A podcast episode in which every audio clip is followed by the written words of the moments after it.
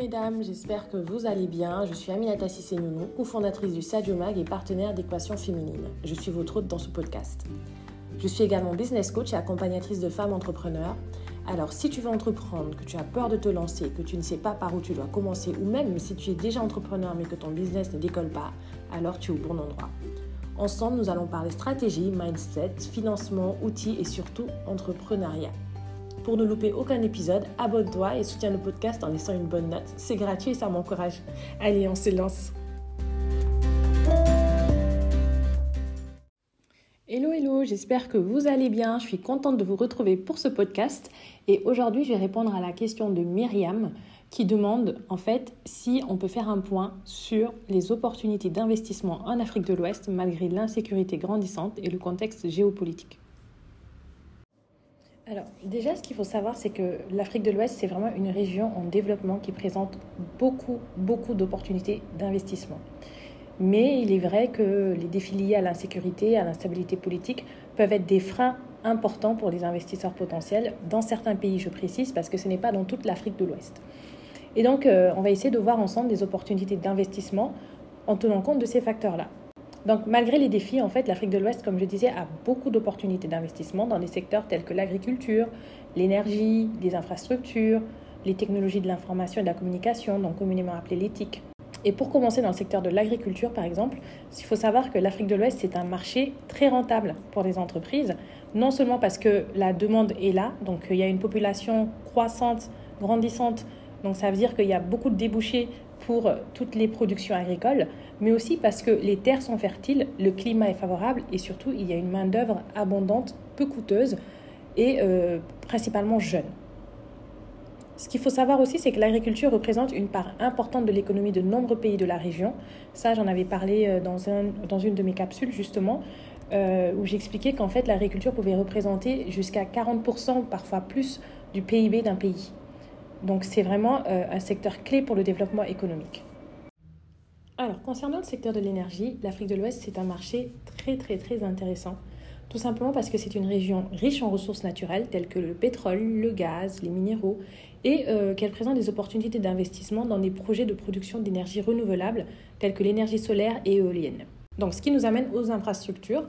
La région manque d'infrastructures de base telles que les routes, les ponts, les ports, les aéroports. Et le développement de ces infrastructures, c'est essentiel pour le développement économique à long terme. Donc si vous avez des partenaires euh, clés ou si vous avez les fonds, les liquidités qui vous le permettent, foncez dans tout ce qui est infrastructure. Essayez de faire euh, des rencontres, essayez de voir, de démarcher les États, essayez de faire des PPP, donc des partenariats publics-privés, pour pouvoir vraiment développer ça parce qu'au niveau des infrastructures, il y a un grand boulevard qui est ouvert.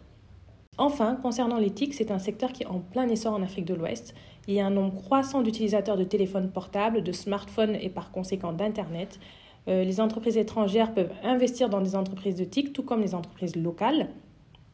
Et vous pouvez créer de nouvelles entreprises pour répondre aux besoins qui sont en constante évolution de la région en matière de communication. Alors, c'est vrai, il y a euh, l'insécurité, c'est vrai, il y a l'instabilité politique, mais là encore, je précise, ce n'est pas dans tous les pays d'Afrique de l'Ouest, mais ce sont des risques qui sont là, effectivement. Mais ce sont des risques qui sont totalement gérables.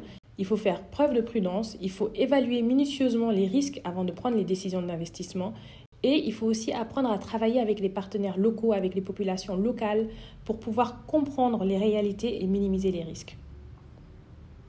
Donc en conclusion, en fait, euh, malgré les défis liés à l'insécurité, malgré les défis liés à l'instabilité politique dans certains pays d'Afrique de l'Ouest, pas dans tous, euh, l'Afrique de l'Ouest, c'est vraiment une région qui offre des opportunités d'investissement dans plusieurs secteurs clés, comme je disais tout à l'heure.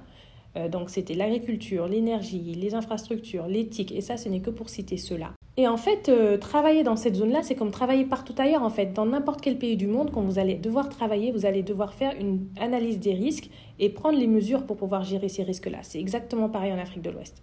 Donc, en travaillant avec des partenaires locaux, avec les populations locales, en menant des évaluations minutieuses des risques, l'essentiel, c'est vraiment d'être là au bon moment. Et comme on dit toujours, une entreprise qui arrive à croître en période de crise, c'est une entreprise qui pourra surfer, mais tranquillement, lorsque tout ira bien.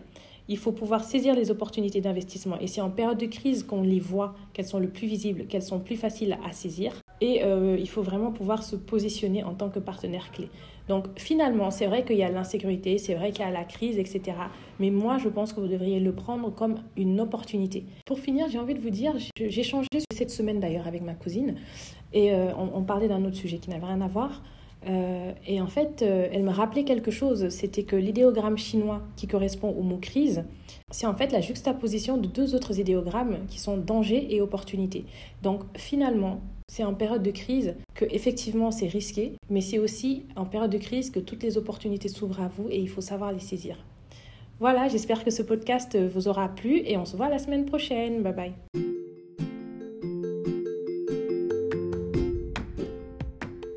Voilà, ça y est, c'est la fin de ce podcast. J'espère que tu as apprécié. N'oublie pas, comme je disais tout à l'heure, de t'abonner, d'activer la petite cloche et de me donner une bonne note. Ça encourage toujours. Et puis, euh, bah écoute, la bienveillance, euh, on la commence entre nous, quoi. Donc, euh, appuyons-nous, soutenons-nous. Et ben, n'hésitez pas à me mettre en, barre d'infos ou en tout cas en commentaire si ou sur ma page Instagram at aminata-du-bas si c'est-du-bas les sujets que vous voudriez voir abordés dans le podcast. Allez, à bientôt, bye bye.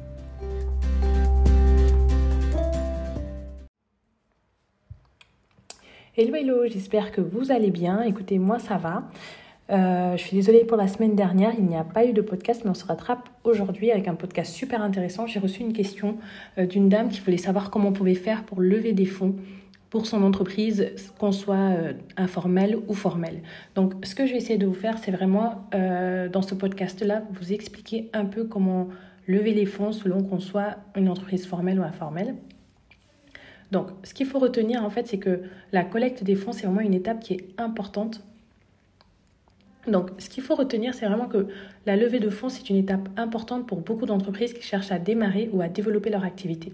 Bien sûr, c'est plus facile lorsque votre activité est déjà euh, lancée et que là, vous avez besoin vraiment de fonds pour vous développer, mais c'est tout à fait possible de le faire au début. C'est juste beaucoup plus compliqué et beaucoup plus difficile. Donc,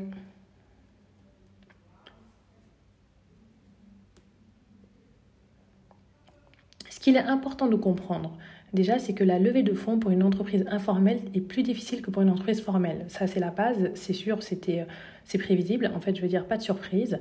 Et euh, bon, sans surprise, bien sûr, vous verrez que euh, c'est beaucoup plus difficile de lever des fonds pour une entreprise informelle que pour une entreprise formelle, mais nous allons quand même voir les différentes étapes. Les entreprises informelles il faut se dire qu'elles ne sont pas enregistrées auprès des autorités fiscales, euh, commerciales, euh, nationales, etc. Donc elles ne payent pas d'impôts et ça peut rendre l'accès au financement plus compliqué. Mais il y a plusieurs autres moyens pour les entrepreneurs informels de contourner ça et de pouvoir lever de fonds. Ce ne sera pas forcément avec des entreprises de capital risque, même si c'est possible, on verra par, par la suite de ce podcast-là. Donc ce sera quand même beaucoup plus difficile pour ces entreprises-là d'avoir accès au financement. Mais c'est toujours possible, on va voir comment. Bon, clairement, avec les entreprises de capital risque, par exemple, les sociétés de capital risque, ça sera beaucoup plus compliqué, mais c'est quand même faisable. donc, lorsqu'on est informel, la première étape consiste à établir une présence en ligne pour votre entreprise. Donc, utilisez les plateformes comme Facebook, Instagram, Twitter ou tout autre réseau social pour promouvoir votre entreprise, la faire connaître, partager des informations sur vos produits ou vos services et surtout développer une communauté de clients et de supporters. C'est vraiment la base, surtout en ce moment-là surtout euh, à l'ère du digital comme on est. Et ça peut aider à attirer l'attention des investisseurs potentiels et à renforcer la crédibilité de votre entreprise et surtout ça va vous aider à vous faire connaître. La deuxième étape, ça va être de rechercher des sources de financement alternatives, donc euh, les financements participatifs, qu'on appelle aussi le crowdfunding.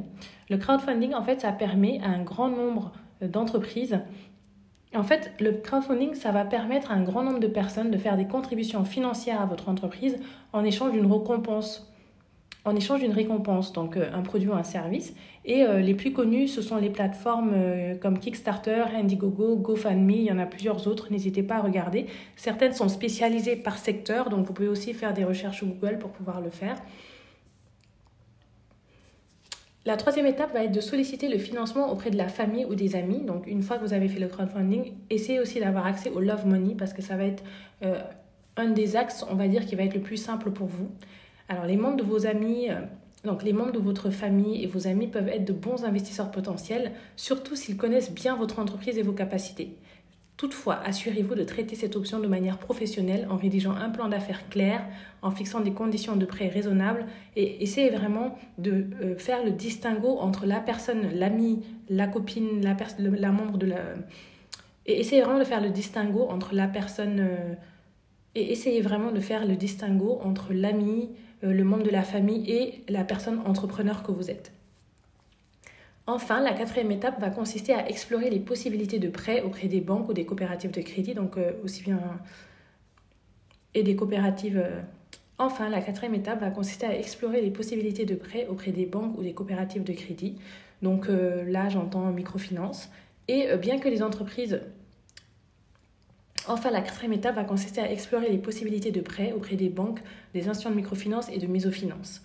Et euh, bon, bien que les entreprises informelles puissent avoir du mal à obtenir des prêts auprès de ces sources, ça vaut la peine d'essayer, surtout si vous avez une bonne cote de crédit personnel, si vous avez des actifs que vous pouvez offrir en garantie, et aussi parce que de nos jours, les banques et les institutions de microfinance et de mésofinance ont commencé à développer des outils pour pouvoir accompagner les entreprises informelles en se basant sur les flux de trésorerie.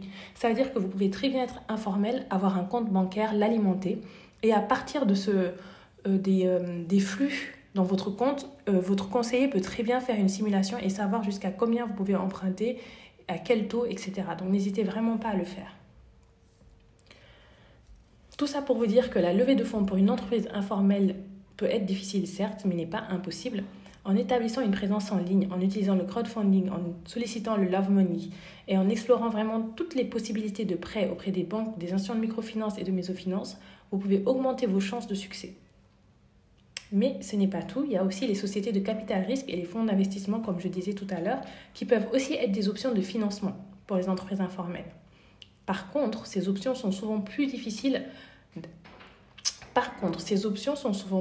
d'accès pour les entreprises informelles car elles ont généralement besoin d'un plan d'affaires solide, d'une équipe de direction expérimentée et d'un potentiel de croissance important pour attirer l'attention des investisseurs.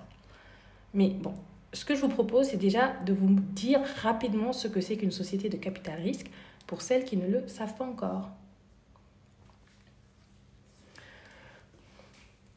Ok, tout ça c'est bien beau, mais c'est quoi une société de capital risque? Une société de capital risque, en fait, ce sont plusieurs investisseurs professionnels. Alors, ok, tout ça c'est bien beau, mais c'est quoi les sociétés de capital risque? En fait, ce sont des investisseurs professionnels qui fournissent des fonds propres en échange d'une participation dans l'entreprise. Ils sont souvent spécialisés dans des secteurs particuliers comme la technologie, les sciences de la vie, euh, la santé, et ils cherchent des entreprises à forte croissance qui ont le potentiel de devenir des leaders dans leur domaine. Donc les fonds d'investissement, quant à eux, peuvent investir dans une variété d'entreprises, y compris des entreprises plus établies, et peuvent utiliser une combinaison de dettes et de capitaux propres pour finir un, Bon, déjà, ce qu'il faut savoir, c'est que société de capital risque et fonds d'investissement, c'est un peu différent. C'est pas forcément la même chose. Les sociétés de capital risque, ce sont des investisseurs professionnels qui fournissent des fonds propres en échange d'une participation dans l'entreprise. Ils sont souvent spécialisés dans des secteurs particuliers comme la technologie, la santé, le climat, euh, la biotechnologie, les sciences de la vie, etc.